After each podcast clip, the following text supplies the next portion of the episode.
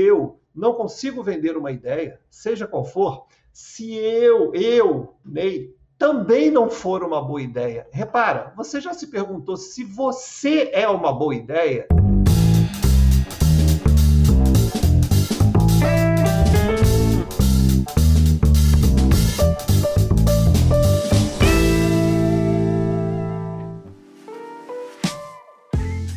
Olá, seja muito bem-vindo, muito bem-vinda ao LecCast. Eu sou Márcio Calai, sempre aqui às terças-feiras, pontualmente, às 18 horas e 18 minutos, no YouTube e também no, no na página da LEC, no LinkedIn.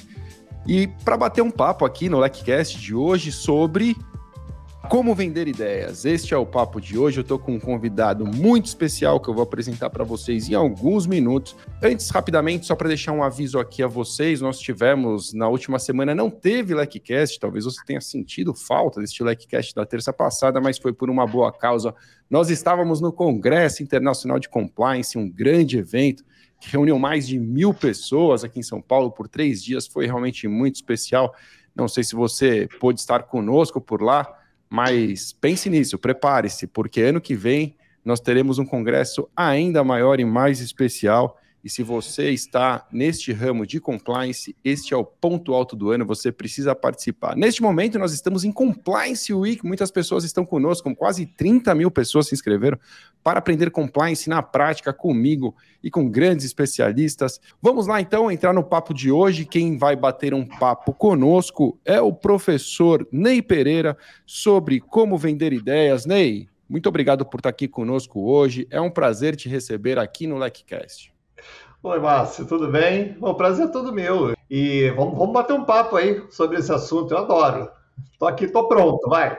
Boa, Ney. Ah, bater papo contigo é sempre um prazer. A gente começa a conversar, a gente vê o tempo voar. Eu tenho certeza que hoje não vai ser diferente.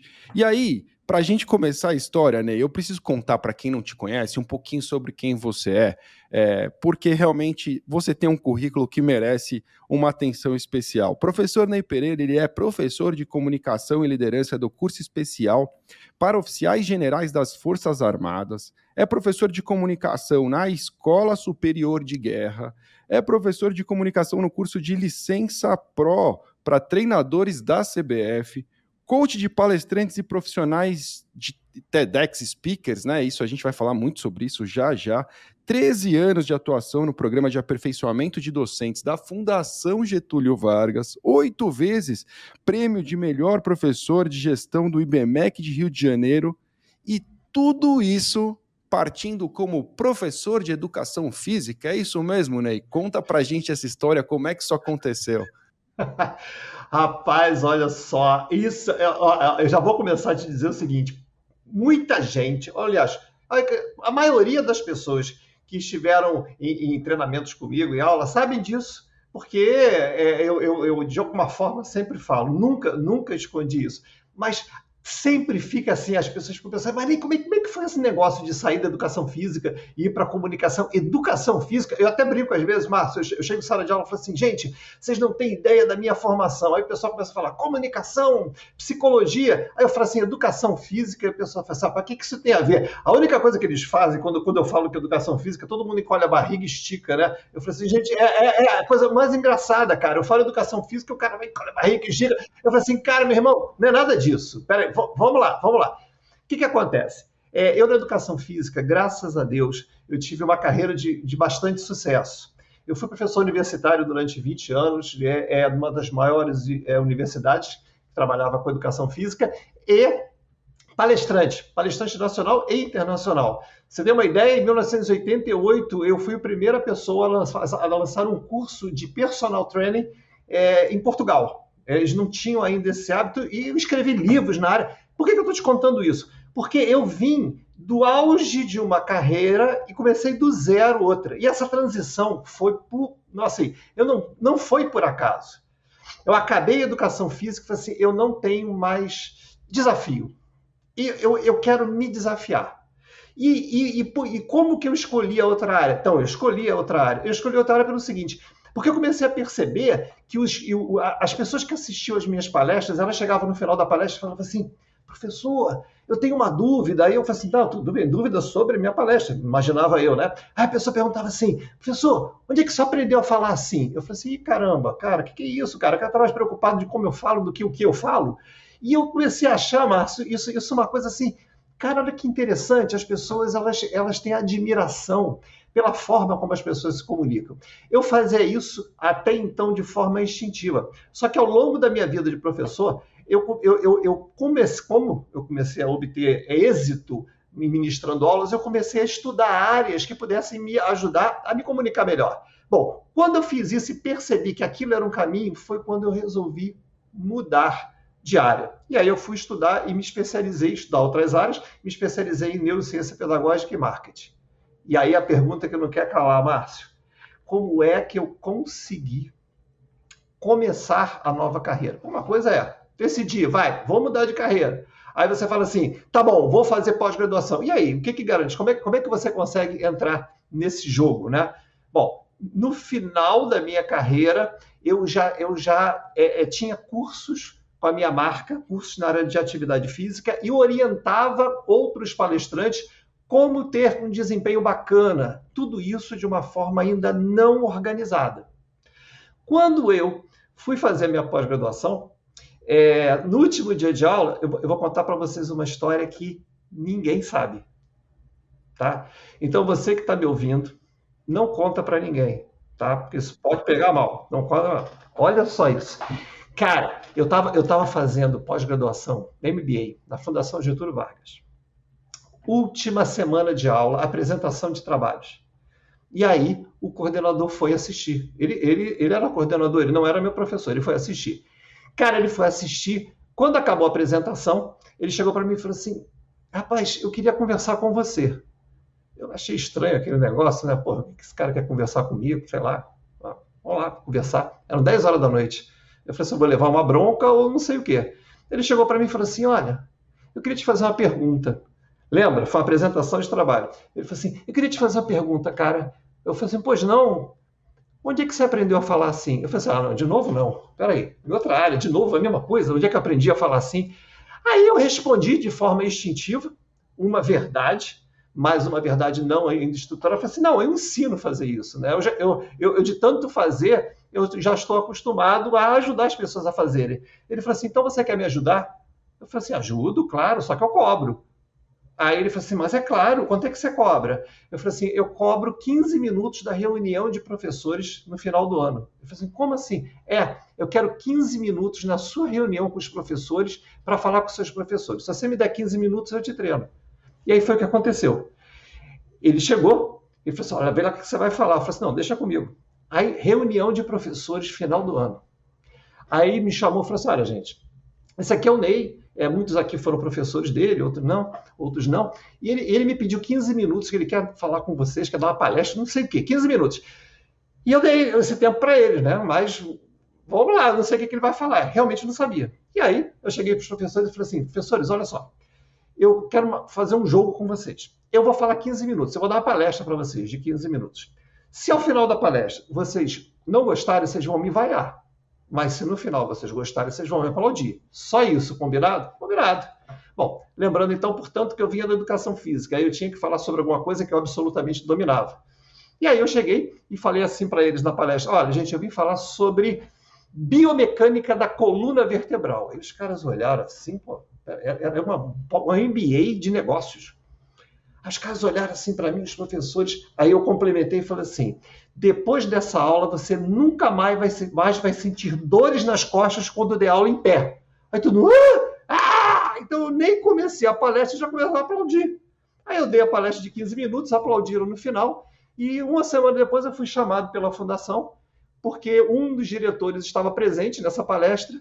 E aí eu recebi o desafio de iniciar um programa de aperfeiçoamento de docentes é, na área de comunicação, o qual eu tive a honra, né, o prazer de permanecer durante 13 anos ininterruptos, é uma experiência muito bacana e muito gostosa. Eu tenho uma, uma extrema gratidão pela Fundação Getúlio Vargas, porque me abriu realmente as portas. Professor, que história cativante, muito legal ouvir isso, sabe? Porque tem, não, não apenas pela história em si ser muito, muito bacana, mas porque ela tem uma. Uh tem uma conexão com a nossa audiência que talvez você não imagine, mas o que, que acontece em compliance? Como não existe uma graduação que prepara o profissional de compliance, o bacharel de compliance não existe ainda, é, 100% das pessoas que um dia migram para compliance vivem essas dores da transição é, é, as pessoas vieram de outras carreiras, vieram do direito, vieram de administração, ciências contábeis, pessoas de comunicação, e, e elas passam por isso. Então, ouvir a sua transição faz muito sentido para mim e com certeza para nossa audiência, porque você tocou em alguns pontos fundamentais, você resolveu mudar, isso é muito importante. Você tomou uma decisão e aí você ficou do, diante do desafio de por onde começar, que é o que muita gente passa, né? Por onde começar. e, e a preparação, né? É, é, realmente é algo que faz todo sentido na história dos profissionais de compliance. Gostei muito também é, de você da forma como você percebeu, não sei se já ouviu a história do, do Clóvis de Barros Filho sendo entrevistado, professor Clóvis de Barros Filho sendo entrevistado no Jô, ele conta, tem no, no YouTube em qualquer lugar, quem não assistiu isso assista, porque é demais, como ele se tornou palestrante. E tem uma, uma similaridade, também foi porque ele estava apresentando um trabalho e as pessoas estavam gostando tanto daquilo e ele estava gostando tanto daquela experiência que ele terminou de apresentar, pelo que eu me recordo da história, e alguém falou: "Não, professor, deixa esse cara falar mais". Ele não tinha mais o que dizer e dali para frente ele começou a mentir sobre o petróleo da Sildávia, sei lá, ele começou a inventar uma história porque ele estava gostando da experiência mas quero só dizer a experiência que mostra que no fundo é, é a prática mesmo, né? É, é, aquilo que a gente faz com gosto e que acaba dando certo. É, Ney, para a gente entrar no tema aqui, começar a olhar para o tema, eu queria te fazer uma pergunta mais ampla, mais genérica. A gente vai falar aqui com as pessoas sobre a importância é, de saber vender suas ideias para a gente dar um panorama, antes da gente especi né, especializar isso no ramo dos professores, dos palestrantes e também no ramo corporativo, que é o universo onde a gente transita bastante por aqui, eu queria que você falasse de modo geral. Por que, que é importante saber vender as suas ideias? Então vamos lá, deixa eu pegar até um gancho do que você levantou quando você falou que, pô, que bacana essa questão de mudança de carreira, que tem identificação com, com, com o nosso público, né? É, que fique claro, obviamente que eu contei uma história resumida, é, que fique claro que houve uma decisão baseada em, em estímulos que eu estava recebendo, esses insights por meio daquelas perguntas, do interesse das pessoas. É, eu busquei uma carreira em que eu me sentisse confortável, me identificasse, portanto, a comunicação era algo que estava inerente em mim, e, e me preparei. Né? Então, eu, eu, me especializei em neurociência pedagógica, me especializei em marketing, estudei muito, inclusive escrevi livros na área para poder é, entrar numa carreira de forma responsável e competente. Não, então isso é muito importante. Nessa área decidir, vamos lá e puta, dei sorte de falar alguma coisa e todo mundo gostou. Não, né? É, o interessante foi essa história, mas o que, o, que, o que permeia essa história foi um profundo preparo, inclusive preparo, gente, sob o ponto de vista financeiro, tá? Eu cheguei e tomei essa, essa decisão, quando eu tomei essa decisão em casa, é, a, a gente se preparou para a possibilidade de faltar financeiramente alguma coisa. Então, eu, eu juntei um, uma, um, né, um capital durante um tempo para que eu pudesse sustentar, né, e, e, lá em casa é tudo compartilhado, e a gente pudesse se sustentar por um tempo. E o apoio da família é muito importante. Tá? O apoio da família no sentido de que eu ouvi da minha mulher, isso eu nunca mais esqueço, e eu, pro resto da vida eu vou agradecer. A minha mulher fala assim: vai atrás do teu sonho, que eu seguro a onda se as coisas não acontecerem no tempo que você precisar. E você ouvir isso da sua mulher, do seu companheiro, da sua companheira, é sensacional, né? Mas, para não dizer que eu estou fugindo do assunto, o que, que acontece? Vamos lá. É, quando as coisas deram certo nessa história que eu contei para vocês, na verdade, eu estava, Márcio, vendendo uma ideia, não é? Eu, eu estava seguindo uma cartilha que hoje eu tenho, nos últimos anos, muito, muito bem estruturada e que eu trabalho, mas seguindo uma, seguindo uma cartilha no, no, na seguinte medida: é, é, é, eu, eu não consigo vender uma ideia, seja qual for, se eu, eu, Ney, também não for uma boa ideia. Repara, você já se perguntou se você é uma boa ideia? Mas espera aí, Ney, como é que você pode ser uma boa ideia, né? Assim, não, porque para para pensar. Uma boa ideia é alguma coisa que te proporciona um benefício. Uma boa ideia é alguma coisa que resolve uma dor. Repara, ela só é boa se a pessoa que ofereceu essa ideia, ela usufruir tanto quanto quem está ouvindo. Pô, então uma boa ideia. Porque não adianta eu chegar e pensar numa ideia maravilhosa que só vai fazer bem a mim. Então essa ideia não é boa. Se a pessoa que está ouvindo não vai usufruir dessa ideia, a ideia não é boa. Então tudo bem. Então quando a ideia é boa, ela aproxima as pessoas, ela faz com que as pessoas é, queiram repetir ou queiram aderir. Então, quando você é uma boa ideia, você é uma pessoa que proporciona a outras a sensação, a percepção de benefício. Benefício seja porque você é uma pessoa interessante, benefício seja porque você é uma pessoa que tem a acrescentar às outras pessoas, que você é uma pessoa agregadora e que, e que, portanto, as pessoas se identificam com você. E é por isso que você se torna socialmente uma pessoa interessante. Então, eu sempre procurei ser uma pessoa socialmente interessante.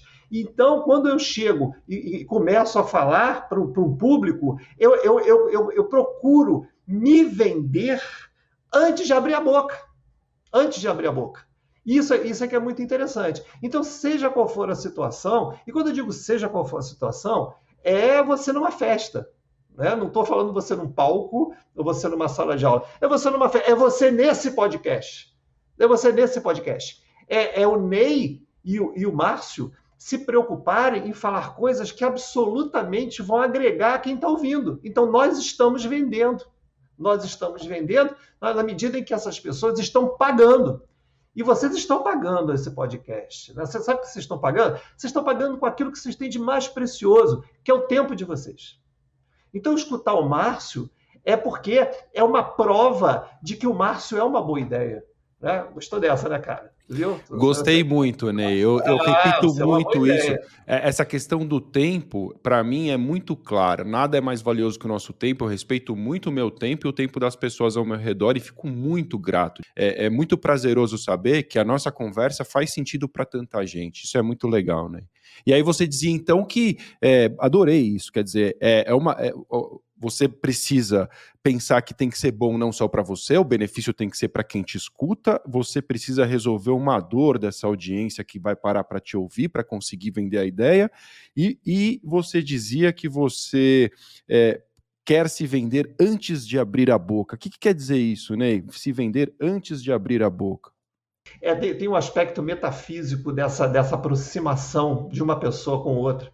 É, vamos, vamos, pensar assim: é, quando, quando você quer vender uma ideia, você, você pode pensar em termos conceituais ou filosóficos. Vender uma ideia é proporcionar um benefício ou resolver uma dor. Isso é uma, filosoficamente é isso. Agora, vender uma ideia sob o ponto de vista técnico é você conseguir ganhar, atrair e manter a atenção das pessoas. Bom, então tecnicamente é isso que você precisa para vender uma ideia. Então, quando você entra no ambiente, você, antes de abrir a boca, você gera ou deveria gerar uma conexão metafísica. Nossa, Ney, você falou bonito, o que quer dizer isso? Não, o que é conexão metafísica? Cara, o cara tem que olhar para você e com a tua cara. Pronto, simples assim. Quando ele vai com a tua cara, ele se conecta com você. E aí você tem marcadores universais para proporcionar isso. Né? Um deles é a sua aparência. Por exemplo, a sua aparência é quando gera identificação. E o que, que significa gerar identificação? Não, né? Então agora eu vou ter que contratar um personal stylist para poder falar, me apresentar. Não, nada disso. Porque quando você, quando você a, a sua aparência está de, de, acordo com a expectativa das pessoas, porque as pessoas sabem que você vai falar, ou, ou as pessoas te encontram em um determinada, uma determinada situação social, e quando você, a sua aparência não causa nenhum espanto então você você criou é, é, um, elo, um elo de identificação. Então, um aspecto. Então você chegou, está com um elo visual de identificação. Você, é, você provocou o um marcador universal de aproximação, de aproximação inicial. O que, que é? O sorriso. O sorriso é o marcador universal. E por que, que o sorriso é o marcador universal? Porque o olhar do outro, ele fotografa você e procura na sua própria mente o significado emocional daquela expressão facial. E aquela expressão facial, quando ela é, é, quando ela é decifrada na cabeça do outro, gera uma liberação de determinados hormônios que corresponde a isso, a relaxamento, a simpatia, a felicidade. Então pronto, você já se vendeu com um simples sorriso. OK? Agora, cuidado. Cuidado, vou te contar a coisa, Márcio eu vou. É, é, eu, eu, eu, vou falar uma coisa, é uma brincadeira, tá? Eu tenho, eu tenho muitos amigos políticos. Mas quando a gente pensa de forma pejorativa com maus políticos, eu não estou falando de política, eu estou falando sobre conceitos, né? preconceitos. Quando a gente pensa num mau político que quer te enganar, é, ele, ele, a, a, gente diz que ele tem um, um, um sorriso, um sorriso é, que a gente chama o sorriso e um olhar agêntico. Esse é o nome técnico. O que, que significa isso? Saca quando ele vai olhar pra, quando ele vai falar contigo, e aí, tudo bem? Tudo bem? Tudo bem? Tudo bem? E parece que ele está olhando através de você. Você não existe. E o sorriso é só com a boca, não é com os olhos. Os olhos é que sorriem, não a boca. Então, olha que legal. O nosso cérebro é capaz de detectar isso. Então, tudo isso que eu estou dizendo para você, quando você vai sorrir para uma pessoa, quando você cumprimenta uma pessoa, você precisa absolutamente, Márcio, você precisa ser sincero porque o cérebro ele, ele tem um, um é, detector de mentiras. Só que ele não fala assim, é mentira, ele não está gostando de estar comigo. Ele não pensa assim, ele pensa assim, engraçado, alguma coisa não bateu, alguma coisa está estranha. Então isso é o cérebro te dando sinais de que o outro pode estar mentindo. É interessante isso. Demais, interessante demais. E você sabe o que, me vem à cabeça, né? Quando eu ah. tive uma oportunidade de trabalhar na Disney durante algum tempo, a primeira, a primeira lição ah. da Disney é quando você encontrar um. Acho que eu já posso falar isso, né? Acho que a Disney não vai ficar chateada comigo. Já deve ser. Deve estar em tudo que é livro hoje em dia. Mas a primeira lição que você recebe ao se tornar funcionário lá é que você precisa fazer contato visual e sorrir. Essa é a primeira missão. 100% das vezes que você encontrar alguém, você faça contato visual e sorria. E, e isso é, é, eu não posso concordar mais com você. Isso transforma a conversa, porque mesmo quando a pessoa chega para te falar de um problema, ela é, ela é acolhida de cara pelo seu olhar, olho no olho, e pelo seu sorriso. Então, a, a, é o que você disse: se ela vem para uma briga, ela se desarma. Se ela já venha para te fazer um elogio, ela está mais feliz ainda. Então, é, conecta mesmo as pessoas, né, Ney? É um, é um ponto isso. de partida, né? Isso, é um isso. Então, de então, isso não deixa de ser uma compra, né? Uma compra emocional. Verdade calado você já conquista um, um, direito de apresentar a sua ideia ali, partir para a venda da sua ideia em seguida. Isso, vamos, isso. Falar, vamos falar da venda de ideias em determinados segmentos que vão certamente interessar na sua audiência. É, hum. Eu queria começar pelo segmento corporativo, vender ideias é, no universo corporativo. O que, que, você pode falar sobre isso? É, que é importante, todo mundo sabe, todo mundo quer ser ouvido, todo mundo quer é, enfim, poder defender as suas ideias, as suas teses né, nesse universo, mas o que, que você pode dizer para essas pessoas que estão aqui conosco e que vão nos ouvir depois também gravado no Spotify, é, a importância e como fazer para realmente ter um bom desempenho na venda de, de, de, ideias dentro desse universo corporativo, seja você é, uma pessoa no início de carreira ou já um executivo importante numa organização? Mas, cara, é, eu vou falar uma coisa que algumas pessoas vão até estranhar. É, talvez as pessoas, a expectativa de segundo aí, diante da tua pergunta, é que eu começasse a falar, não, então olha só, então você tem que ficar em pé, olhar para as pessoas, se apresentar, ou o que seja. Não, não. Vamos pensar assim, o que é o mundo real? O mundo real é que quando você tem uma ideia e precisa persuadir uma outra pessoa, isso acontece independentemente de marcarem uma reunião e você e as pessoas sentarem e ficarem te olhando. Isso pode acontecer em qualquer momento, né? No cafezinho, é, é ali num bate-papo, numa reunião informal, e você está com uma ideia e, e, e quer convencer é, é, essa outra pessoa da sua ideia. Então, é mais estratégico e mais eficaz do que apresentar uma ideia é plantar uma ideia. Deixa eu te explicar isso melhor. Funciona assim. Se eu chego para você e digo assim, Márcio, eu tenho uma ideia. Por que, que ao invés de fazer assim, assim, nós não fazemos assim, assado?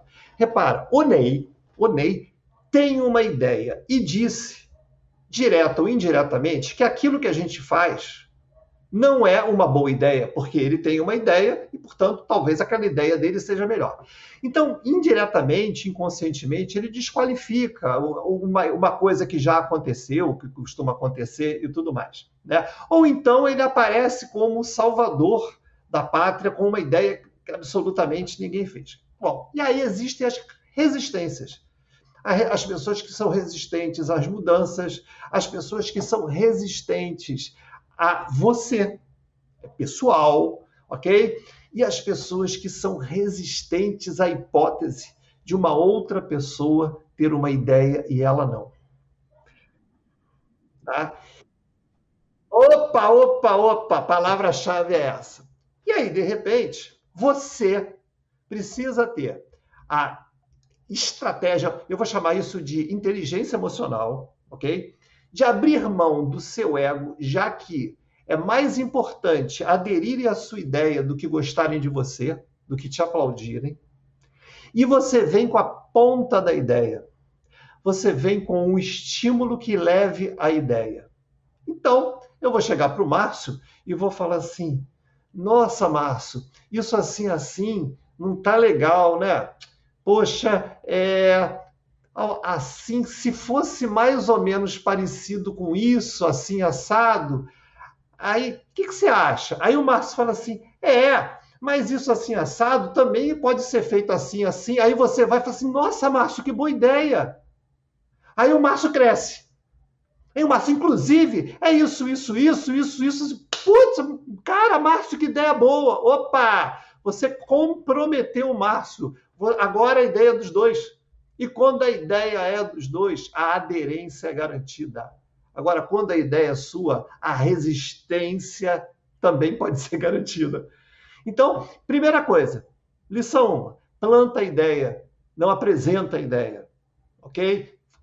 Deixa o outro ter a, a, se sentir a parte dessa ideia, porque você está criando um compromisso dele com essa ideia. Bom, aí vem o momento, não, o momento que você tem que apresentar a ideia. O que não muda é o fato de você também jogar para o grupo a possibilidade de uma ideia incompleta e pedir ajuda para o grupo. Isso é uma outra estratégia. Você já sabe a resposta. Mas às vezes até a ideia do grupo é melhor que a tua original, tá? Então você também tem que estar aberto para que quando você provoca o grupo, o grupo venha com uma ideia superior à sua. Então tá legal. Isso, isso é uma outra estratégia. Bom, se você vai vender essa ideia, é, você tem que ter muito claro na sua cabeça de que, primeiro, conexão inicial que você vai fazer com o grupo, que a gente já sabe qual é, que eu já falei. Mas repare que a sua ideia ela tem que ser estruturada de uma maneira em que fique muito claro para o grupo o que você está solucionando é alguma coisa que efetivamente seja um problema para aquelas pessoas ou que efetivamente traga para aquelas pessoas alguma vantagem. É, e que isso fique muito claro, ou seja, é muito mais importante o grupo saber o que, que você vai resolver do que a sua ideia propriamente dita. Por quê? Porque quando você apresenta ao grupo alguma questão que esse grupo pensa assim, caramba, é mesmo, e é, é, eu não tinha percebido isso, ou é mesmo isso pode melhorar, isso abre emocionalmente as portas para que o grupo capte a tua informação. E para fechar, já que isso não é aula, que isso aqui é um papo, né, é, é, é, é muito importante que você fale menos, é por isso que eu estou falando para fechar. Fale menos, porque excesso de informação é desinformação. Isso é pura técnica. Olha, que aula. Adorei, é. Ney. Plante, plantar a ideia, ideia incompleta, né? Trazer o grupo é. para você e falar menos. Muito bom. Isso Muito bom mesmo. E aí, legal, falamos um pouco do universo corporativo. É, eu acho que cada.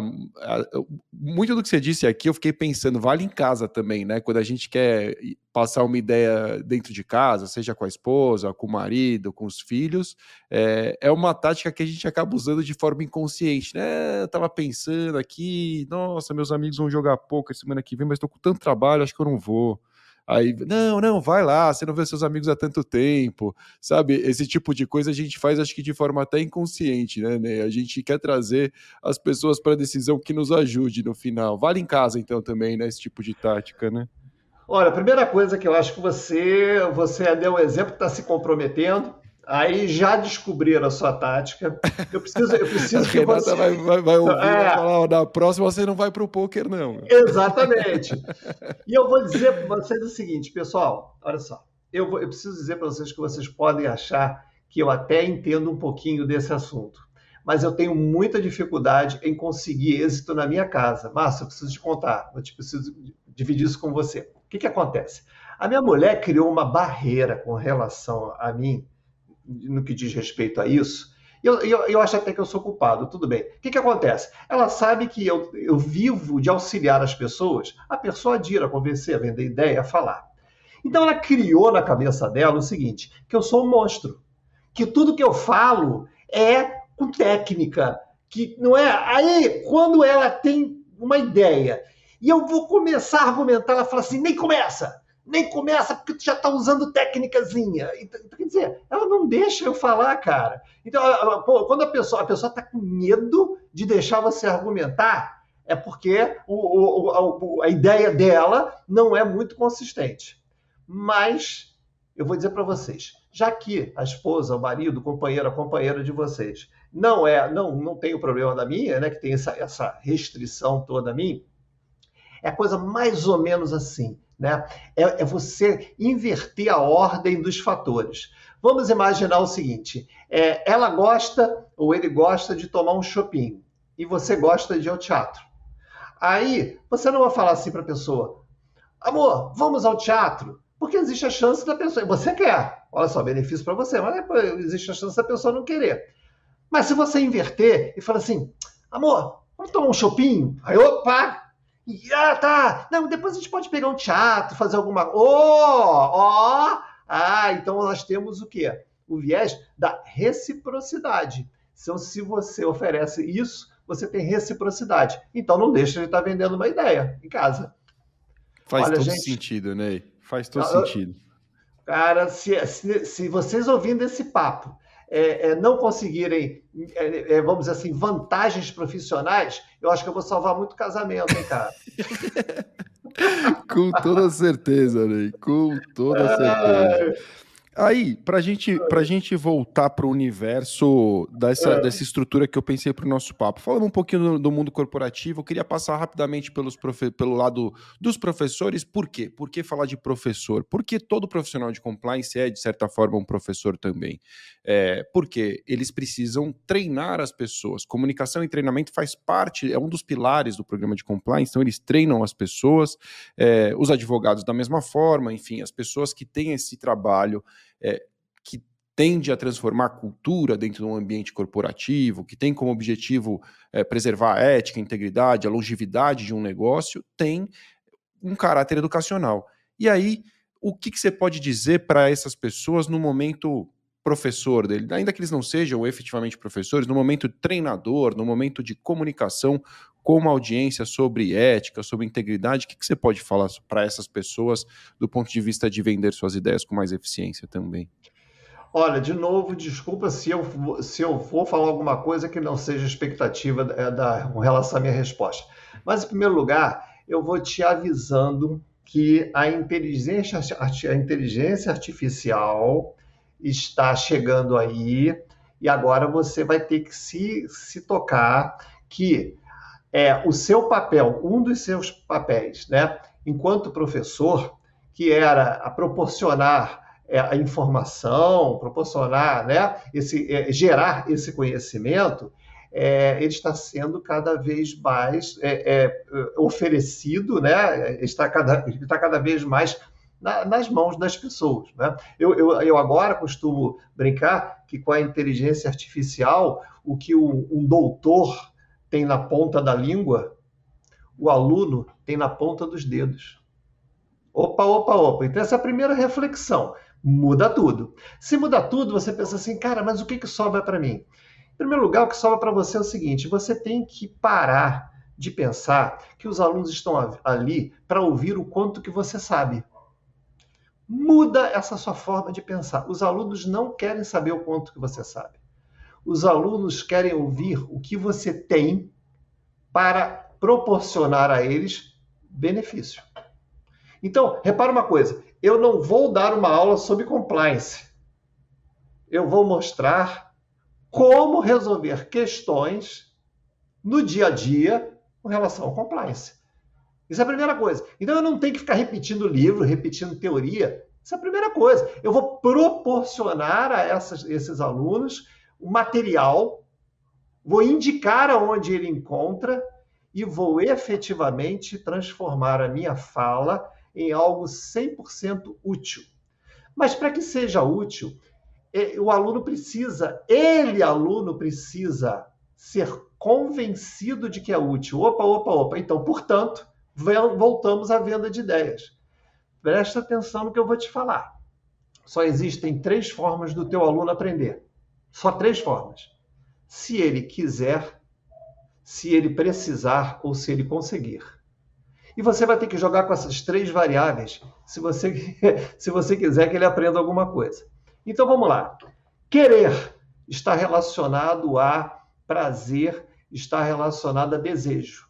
Então, portanto, se você não apresentar uma experiência de ensino interessante, se você não for uma pessoa interessante, não usar recursos interessantes, ele simplesmente não vai querer, porque é desagradável te ouvir. Você é um falador de conteúdo e uma pessoa, um exibicionista, né? um narcisista. Desculpe, eu estou sendo rigoroso nas palavras, mas é para justamente provocar. Esse narcisismo do aluno recua.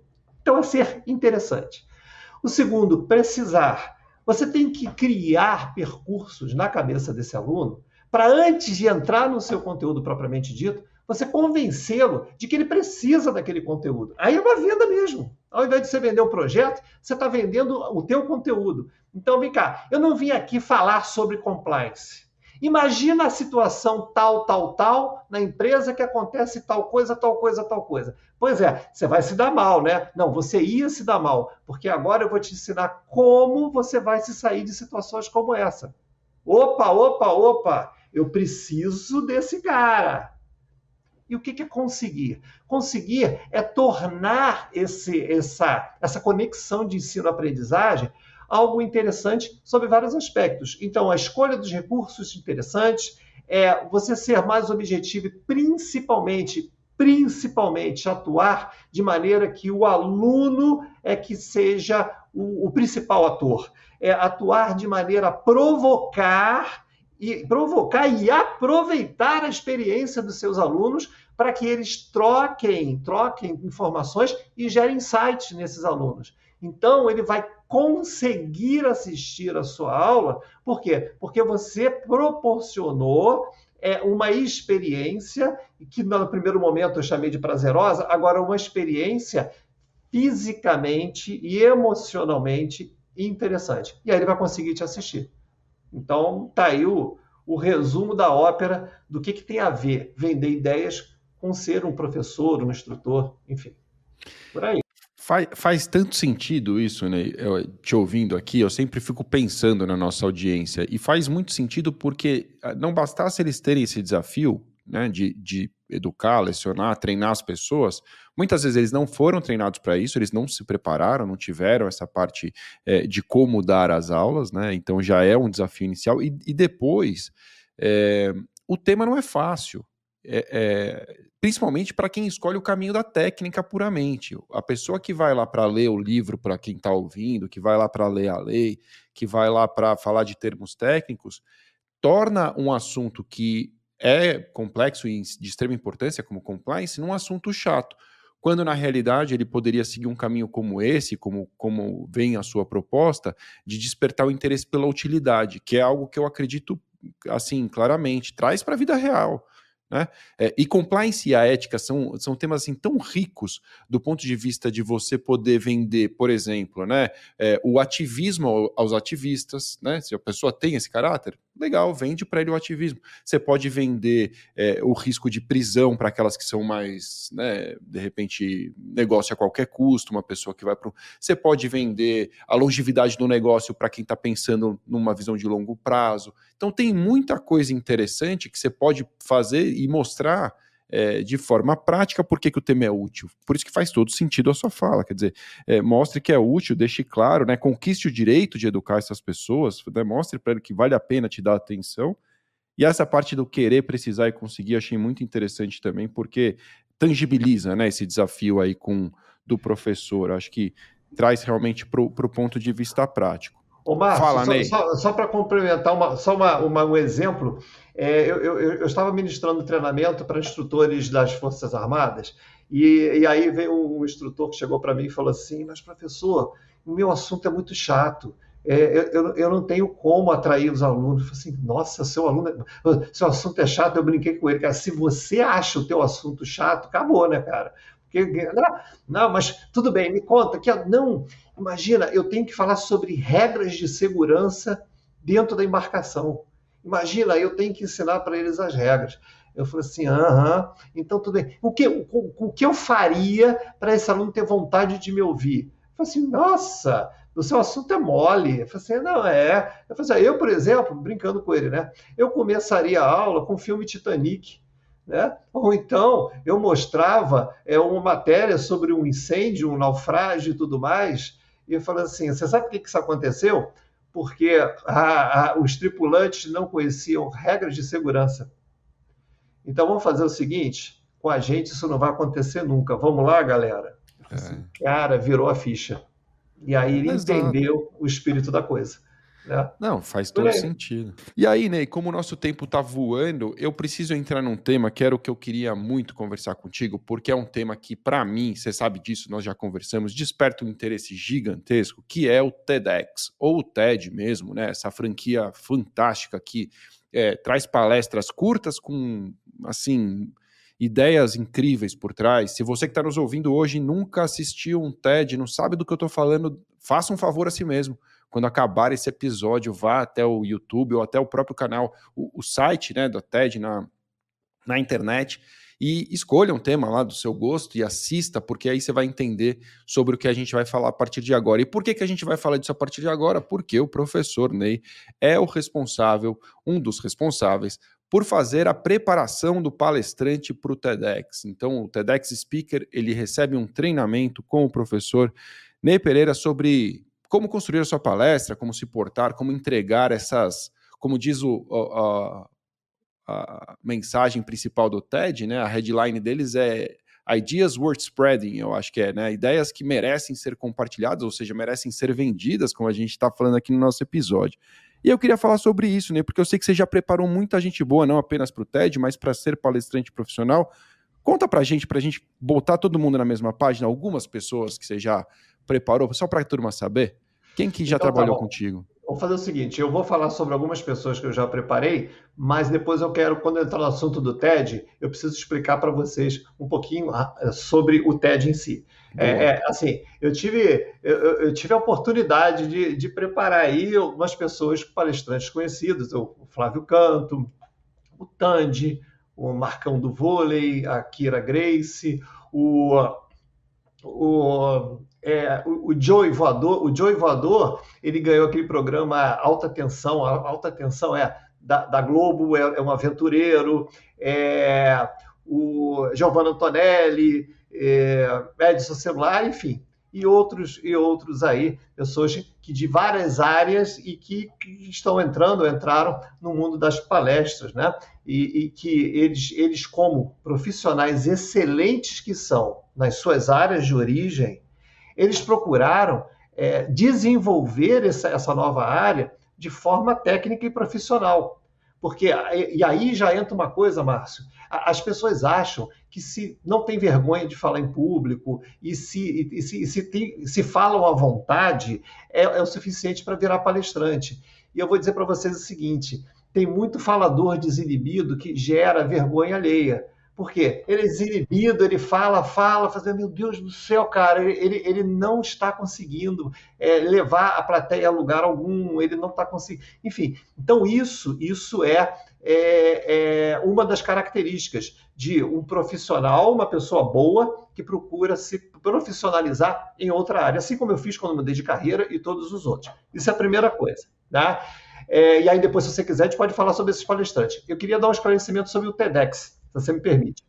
Então, então todo TED, TED é um, é um movimento que começou é, é, realmente oferecendo palestras, que na verdade essas palestras eram palestras é, que começaram na área de, de tecnologia, de design é, é e, e, empreendedorismo, e depois isso foi comprada a marca e aí se tornou um, um objeto de, de, de, compartilhamento de ideias que possam mudar o mundo e que valham a pena realmente serem, serem compartilhados. Bom, legal. É, num determinado momento, se eu não me engano, em 2009, eles começaram a franquear a marca para TEDx. Então, TEDx são, são as versões, as locais as versões locais e depois começou ainda a trabalhar nicho, não somente versões locais, como versão o TEDx falando de educação, de instituições de ensino e assim sucessivamente. Então, nos TEDx, que são as, essas versões, é, uma das, é, vamos dizer assim, pré-requisitos, uma das, das é, sugestões, orientações da matriz, é que os palestrantes sejam preparados e em um desses TEDx eu fui o preparador, né? E já, e já estou aí com os dois para o próximo ano, também em função desse já para preparar. Então, eu, eu, eu, justamente eu fui convidado para ser preparador por conta da experiência que eu tenho de preparar palestrantes. Então, é, essa, essa é a questão inicial. O que, que o TED, o TEDx, se diferencia das outras palestras? Isso, isso é uma coisa legal. Eles, primeiro que eles quebraram é, é, o, o, paradigma do, da relação de palestras com o público. Eles entenderam que uma palestra deveria ter o tempo suficiente para que as pessoas pudessem entender uma ideia e que ao mesmo tempo não fosse cansativo, conseguissem prestar atenção. O número mágico foi, foi 18 minutos. 18 minutos era o tempo em que presencialmente isso poderia acontecer. E aí, aí assim foi, e as pessoas começaram a entrar em desespero. Nossa, falar 18 minutos é muito pouco tempo, etc, etc. E eu digo para vocês de cara que quanto menos você falar, mais difícil é para elaborar essa fala. É, isso é fato, é inversamente proporcional. Me dá duas horas para falar, me dá cinco horas para falar, vai ser mole. Manda falar cinco minutos, vai fazer, opa, opa, opa, tem que pensar que eu vou falar. Né? Então, tudo bem. Quando isso foi franqueado, isso foi para a internet, eles começaram a perceber que a audiência era maior nas palestras mais curtas. Opa, opa, opa. Então eles começaram, já que se tornou mais forte, muito mais forte, a presença online, por questões óbvias, né? É, eles começaram a falar assim, cara, é, vamos sugerir a, a, a, esses eventos, que são, portanto, ao vivo, e depois a gravação fica, é onde efetivamente esse compartilhamento maior acontece, Vamos sugerir que essas palestras sejam em torno de 12, 10 minutos. Opa, opa, já começou a diminuir. Né? E quando, e quando eu, eu assumi esse desafio, é, a, a, a, sugestão era que fosse 10. Só que, olha que interessante, é, eles disseram que as palestras de 5 minutos eram as mais vistas. Olha só, para bom entendedor, minha palavra basta. Né? E ainda assim sugeriram assistir a, é, a, sobre a modalidade TEDx 3, 3 minutos, palestras de 3 minutos. Assim, opa, esse é o desafio.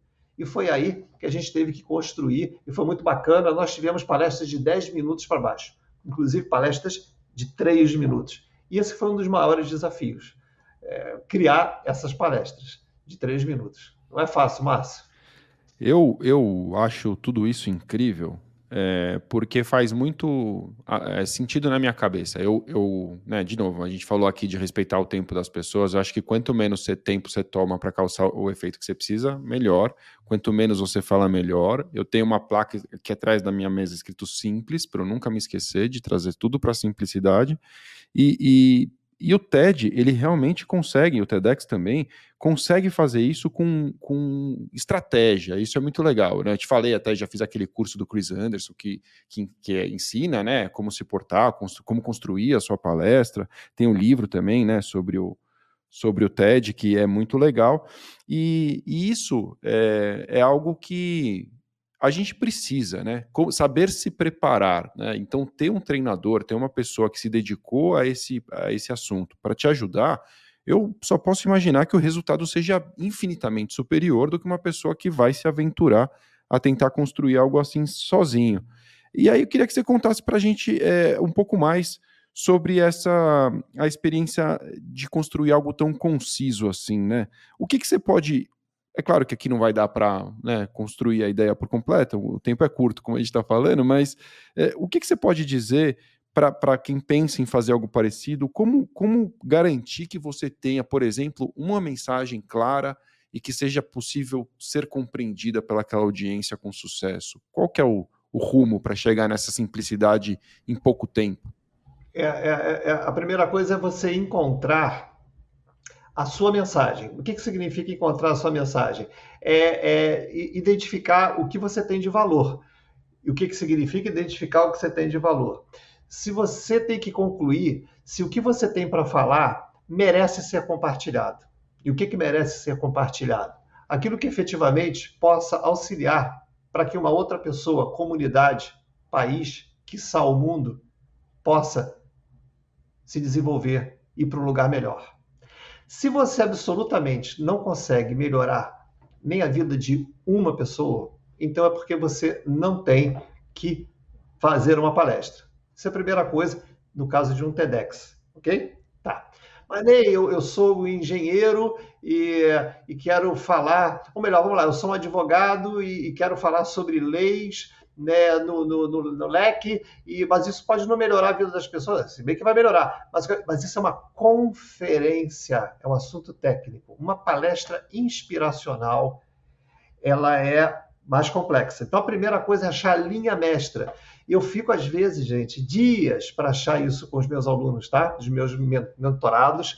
A gente tem que achar essa linha mestra. Quando a gente acha a linha mestra, assim, cara, realmente você tem, você tem uma mensagem. Quando você acha a sua mensagem, tudo que você constrói é em, é em função daquela mensagem. Ela não pode, não pode, você não pode sair daquela mensagem.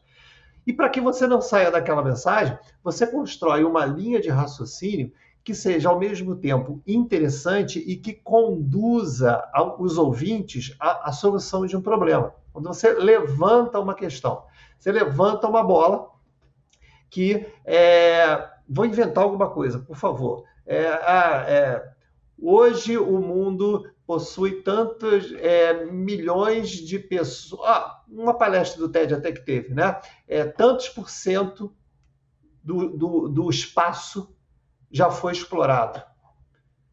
Nem a décima parte proporcional foi explorado no fundo do mar.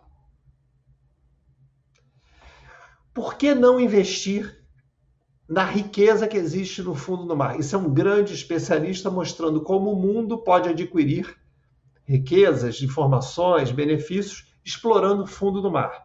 Mas repara, ele, ele, ele tinha ali a mestra que ele quer mostrar como que o mundo pode ser melhor se você vai explorando, mas ele veio com uma questão que te causou curiosidade. Portanto, uma questão inicial que reporte ao teu objetivo, ou seja, portanto, uma objeção que você cria que reporte ao seu objetivo. E aí você desenvolve o teu raciocínio para responder essa questão lá no final. E quando você desenvolve esse raciocínio, você precisa conhecer as nuances do comportamento da audiência para prender a atenção dessa audiência. Então, você vai criar no, nesse teu percurso, eu vou chamar de jornada, até porque existe, portanto, a jornada do herói, que é uma técnica para que você conte uma história. Então, ao longo da sua jornada, você vai inserir histórias, você vai inserir dados, você vai inserir fatos de uma forma estratégica que você consiga manter o nível de atenção da plateia. Então, existem vários macetes, é, é, existem, existem vários é, é, é técnicas, várias técnicas, para que, puta, nesse momento, a plateia está atenta. Então, ótimo. Mas, não, nesse momento é um, é um momento mais boring. Então, agora vamos, vamos fazer isso. Então, existe toda uma, não é uma coisa, como eu disse, o cara sai falando. Não é. Tem gente que sai falando. É, é, é, é, assim, é terrível, é terrível. Então, é, o buraco é mais embaixo. Resumidamente é isso. E uma última dica para você. Você, antes de falar a sua palestra, você precisa escrever a sua palestra, tá? 80% é escrita, 20% é o que você fala, tá? Então, Fica aí, ó, umas dicasinhas para você, preciosas, hein? Eu já estou fazendo consultoria gratuita aqui, Ney, porque eu ah. tenho essa missão de fazer palestra muitas vezes, né, no congresso, ah. e a gente recentemente até criou palestras curtas no congresso, inspirado, claro, né, abertamente inspirado pelo TED, como inspira tantas outras, né, por aí, e, e eu assumi, né, esse compromisso nessa, nesse último congresso, assim, acho que foi muito legal, E, e, eu, e eu acho que foi muito legal, né, ainda, tipo, assim, pelos feedbacks das pessoas, né, assim, eu acho que agradou. E eu fiz exatamente isso que você disse. Eu escrevi a minha palestra do começo ao fim, até porque eu, eu entrevistei aqui Johnny Galvão, que é o fundador, tem um podcast dele, se você está nos ouvindo aqui, não, não ouviu, não assistiu, veja, que é sobre storytelling, sobre super histórias, um cara que fundou a Soap e, e também a The Plot, enfim, é sócio do Robert McKee, que é o cara da, da Pixar lá, enfim, é, ensinou storytelling para Pixar. E ele, e ele dizia assim: você só vai para o PowerPoint quando você terminou de escrever, você já tem sua história. O PowerPoint é recurso. Você não cria sua apresentação no PowerPoint, você vai para o PowerPoint só no final. Então eu fiz exatamente esse processo. Eu tenho minha palestra inteira escrita e eu tomei depois o cuidado de fazer marcações né, nela para também não tornar um texto decorado, porque eu acho que isso ia tirar talvez um entusiasmo né, uma demonstração sincera de que aquilo que eu estava fazendo ali estava sendo realmente interessante para mim, que eu estava gostando de fazer aquilo se eu tivesse muito decorado. Então, eu fui fazendo algumas variações. Mas eu ia te perguntar sobre o sucesso da palestra. Na sua opinião, o que que faz, por exemplo, uma plateia, uma plateia levantar? O que que faz um TED terminar com a plateia aplaudindo em pé? É, é, a, é a performance, é, a, é o conteúdo, é a emoção, a transformação, é um conjunto. O que, que você pensa sobre isso? Porque isso não quer dizer também que aplaudir em pé é sinônimo de sucesso, na minha opinião. Acho que é importante, é claro que é o óbvio, né? Pô, aplaudir em pé todo mundo gostou. Mas pode ser que sua palestra não seja tão inspiracional, não caminhe para esse lado. Acho que não pode ser seu objetivo querer arrancar as pessoas do, do assento. Mas o que, que você pensa sobre isso? E como é que é a sua visão? Olha só, eu, eu, eu, sou tão fissurado nesse assunto que a gente está conversando, óbvio, né? Graças a Deus, não faria sentido a gente estar tá aqui conversando sobre isso. Que você deixa, deixa eu retomar uma coisa da sua fala e fazer claro, um gancho da tua pergunta, lá. tá? Quando você se referiu à questão do PowerPoint e que, e que é, realmente é isso faz todo sentido você montar o PowerPoint no final e esse PowerPoint serve como uma referência. Deixa eu contar uma curiosidade para você. É, primeiro, o seguinte Quanto mais conhecida é a pessoa, mais insegura ela fica para entrar no mundo das palestras, ok? Porque essa pessoa já, ela, ela já tem um nome, uma marca é, sedimentada numa outra área de sucesso. Então, quando essa pessoa vai entrar numa área nova, ela se cobra, imaginando que as pessoas vão achar, não, essa pessoa tem que fazer esse mesmo sucesso. Então, ela, ela tem um peso de uma responsabilidade muito grande. E isso é, acontece é, quando a pessoa chega para mim e fala assim, mas todos chegam, é muito engraçado. Como? Como é que eu vou conseguir guardar essa ordem das informações? Eu não vou conseguir, é muita informação, principalmente quando aquelas palestras maiores, 50 minutos, sei lá, uma hora. Não, nem eu não vou conseguir guardar. Aí eu falo assim: não, tudo bem, existe uma técnica, eu vou te ensinar e você vai conseguir guardar a ordem direitinho, fica tranquilo, tranquilo. Aí eu vou levando a pessoa até a hora que a pessoa, nossa, eu estou falando papapá. Mas é, uma da, na, na, reta final, na reta final, nós montamos os slides, ok? Nós montamos os slides. E aí essa pessoa já, já treinou para caramba comigo, já tem a técnica, vê o slide, o slide vai startar na pessoa aquilo que ela vai falar na sequência e tudo mais. Só que aí eu tenho um desafio final. Depois que a pessoa ministrou uma, duas, três palestras e, e, e perdeu a insegurança, ela, ela viu que, que ninguém vai né, falar mal dela, que ela conseguiu, eu tiro os slides da pessoa. Agora você vai, agora você vai chegar no estado da arte. Eu quero ver é tu falar sem slide. E aí, o que, que acontece? Obviamente que isso, isso é uma provocação, isso, isso é, um, é um, né, um, outro nível e tudo mais. E dependendo da palestra, ela, dependendo do assunto, ela precisa ser visual. Então, é, então isso vai depender do assunto, etc, etc. Claro. E por que, eu estou falando isso? Por que, eu estou falando isso? Que agora, pegando o gancho da, da, da sua pergunta também. Tá. É, existem muitos motivos para você aplaudir de pé. Até educação, né? Até educação. Às vezes você, uma peça de teatro, né? existe uma coisa chamada motivação por contágio. Eu costumo brincar muito com a minha esposa. Às vezes a gente faz os cruzeiros e nos cruzeiros tem sempre uma peça teatral. E eu brinco assim com a minha mulher: vou fazer todo mundo levantar. Aí, levanta primeiro. Ó, eu levanto primeiro, começa a aplaudir, todo mundo levanta. Né? Todo mundo levantar. Essa motivação por contágio, isso, isso acontece. Então as pessoas às vezes aplaudem e ficam de pé, nem sabem por quê. Então, portanto, existem muitos motivos para aplaudir, até ter gostado da, da palestra. Um dos motivos é esse.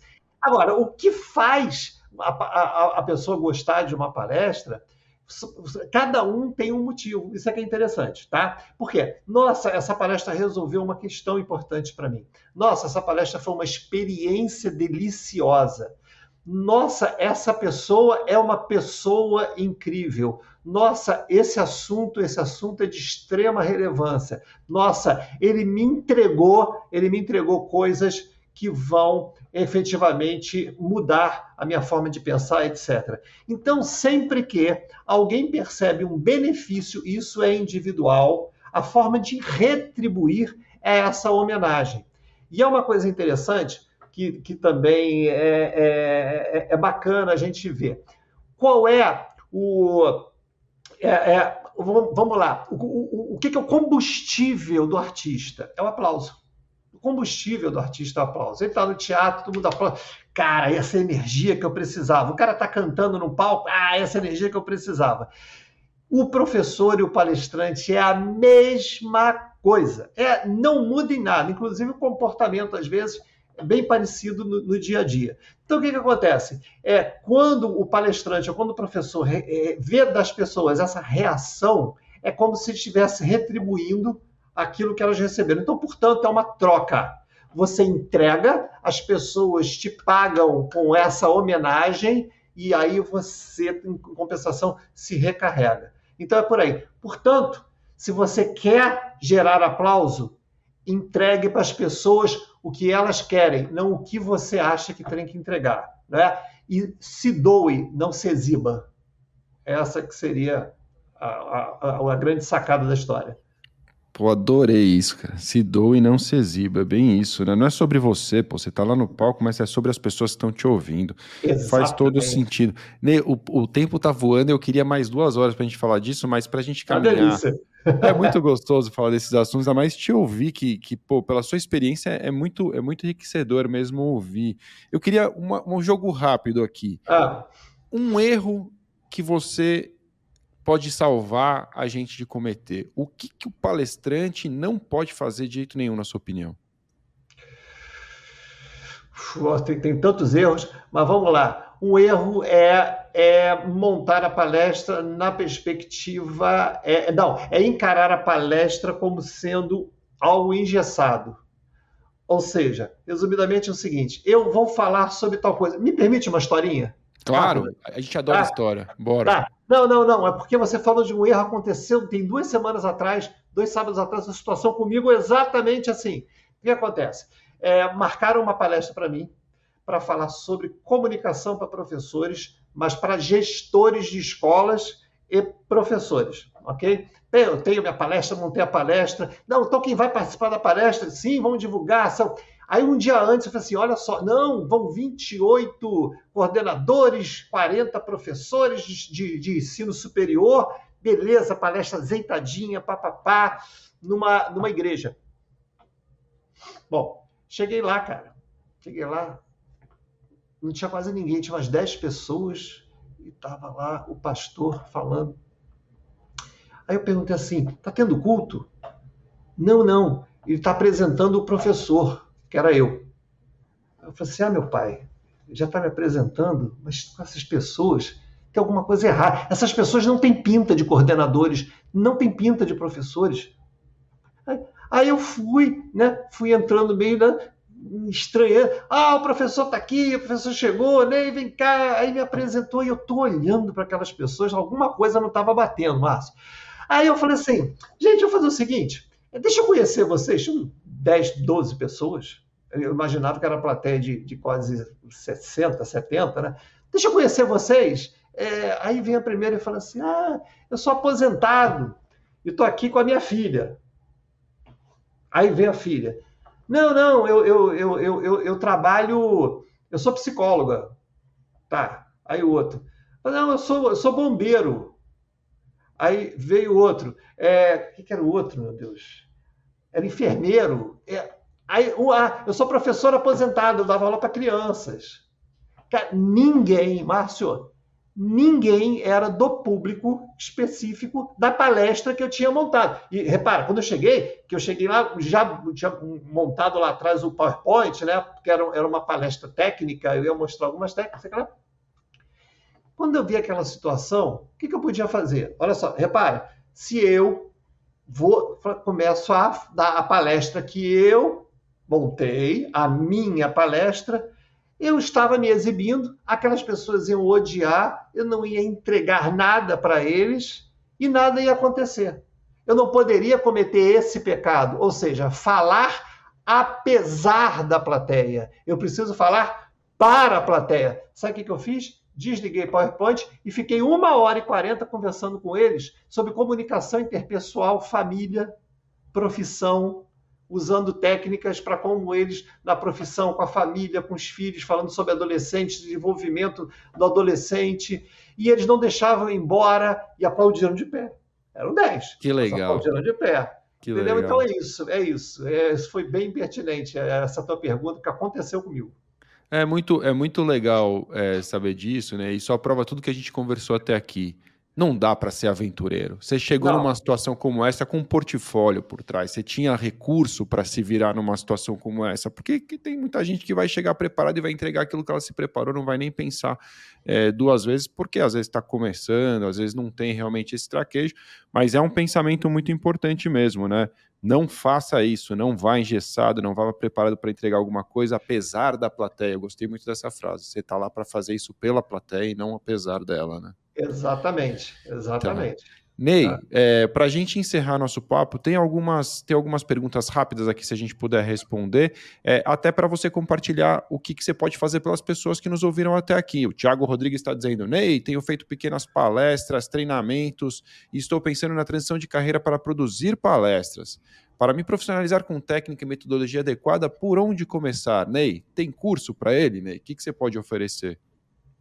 Tá, legal, legal. Então, olha só, é, palestras. Eu, eu, Ney, trabalho como mentor, né, consultor de palestrantes, como eu já falei, e tenho cursos online para professores, capacitando professores em comunicação, etc., e para apresentações. Mas, mas Ney, olha só, eu, eu não tô, eu não posso contratar uma mentoria, é, eu não estou com condições agora, não é o meu momento profissional. Sim. Então, o que, que você precisa fazer?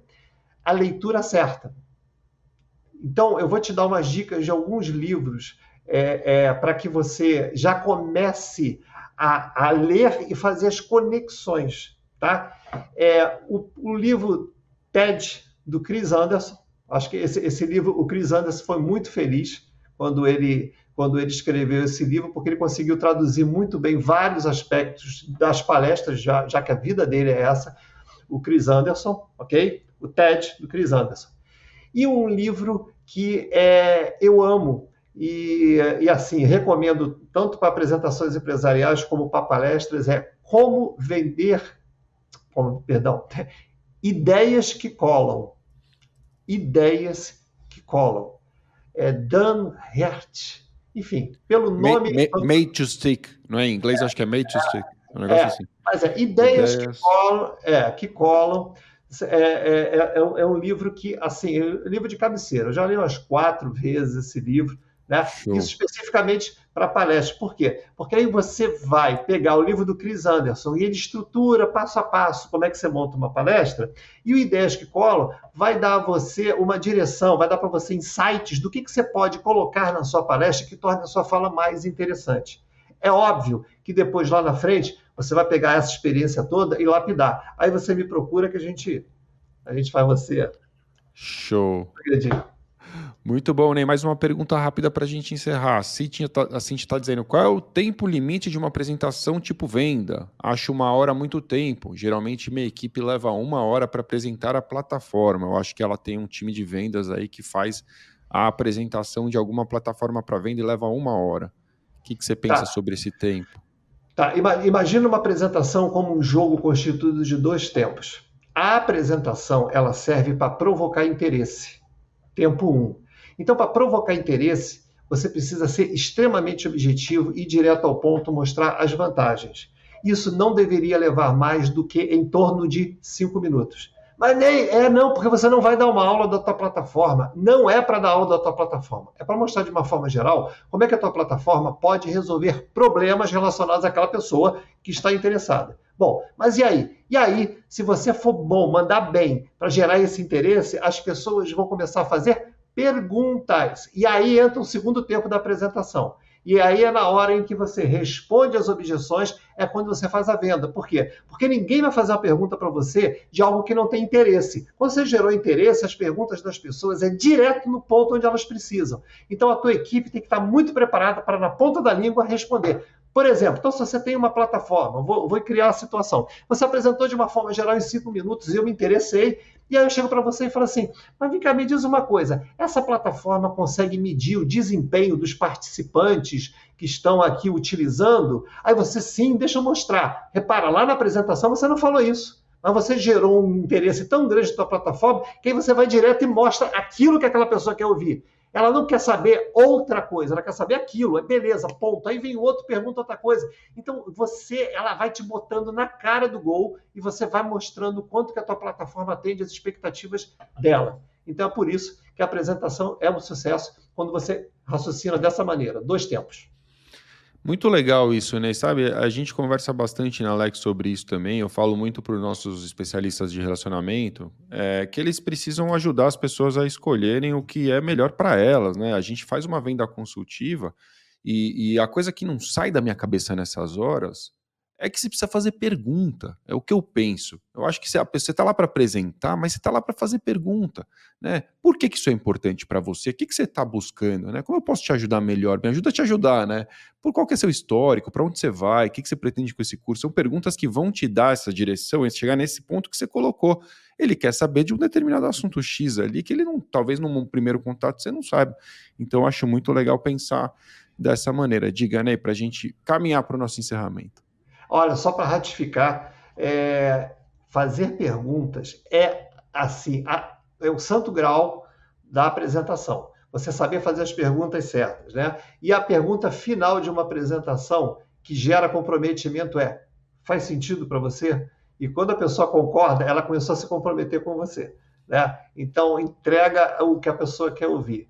Mas vamos lá, vamos fechar isso aí. É isso, Ney. Ney, eu queria te agradecer. A gente tem essa tradição de deixar um livro como dica de leitura. Você já deixou dois, acho que são dois grandes livros. Então, é o TED, né, do Chris Anderson, e Ideias que Colam, certo, Ney? Certo, certo. É Chip Hit é o nome de um, e o outro é Dan Hit. Deve ser Olha, parentes, talvez irmãos, isso, quem sabe. Isso, por isso que eu falei, o Dan e o outro. E o Chip. Muito é. bom. Ney, quem quiser é. te encontrar, qual que é o melhor caminho?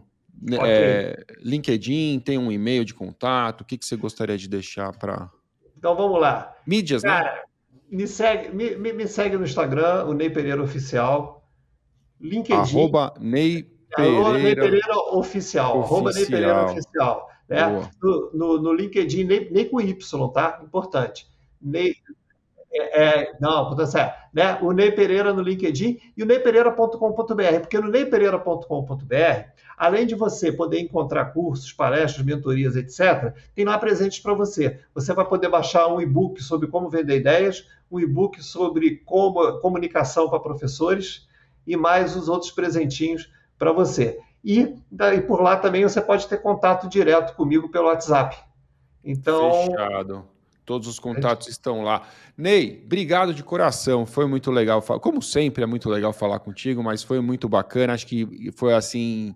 É, você conseguiu instruir, inspirar a nossa audiência nesse papo aí. Em uma hora, tenho certeza que muita gente vai conseguir tirar ideias importantes para aplicar na própria vida. Obrigado mesmo, foi muito legal. Cara, eu, eu que agradeço. Pô, obrigado a vocês que, que investiram o tempo de vocês em nos ouvir. Obrigado a você, Márcio Olek, por, por, por essa é, é, por confiarem né, na, na, possibilidade de eu poder compartilhar alguma coisa de valor. Tá? Foi uma honra para mim. E um abraço e sucesso para todos.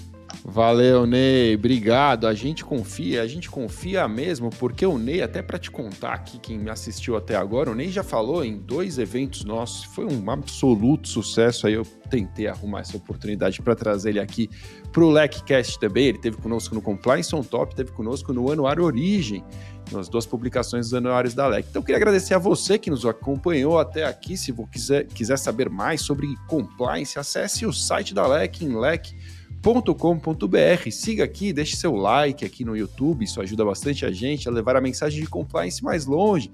Siga a LEC nas mídias sociais, estamos sempre aqui às terças-feiras, às 18 horas e 18 minutos ao vivo, e vai ser um prazer ter você conosco na próxima terça e em todas as demais. E também você pode nos ouvir é, gravado, é claro, na sua mídia de áudio favorita. Nós estamos também no Spotify. Então ficamos assim. Muito obrigado, valeu